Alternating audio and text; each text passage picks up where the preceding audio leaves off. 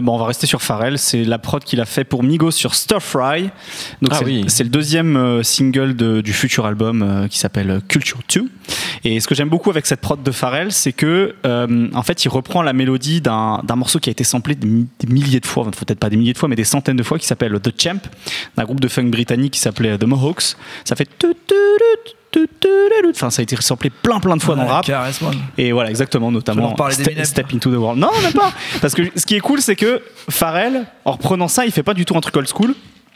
Il fait. euh, il, bah, il fait du Neptune, il y a, il y a- Oui. plein d'éléments rythmiques différents, euh, il, y a, il y des traps un peu hi-hat, enfin des, des hi-hat un peu trap, pardon, il y a, il y du bongo, il y a, bah, le- la- le- les- les batteries signature un peu des Neptunes, et je trouve que c'est un vrai pari pour Migos d'arriver avec un single comme ça, surtout que tous les trois, bah, à leur manière, ils, ils, ils rappent différemment sur, sur le truc.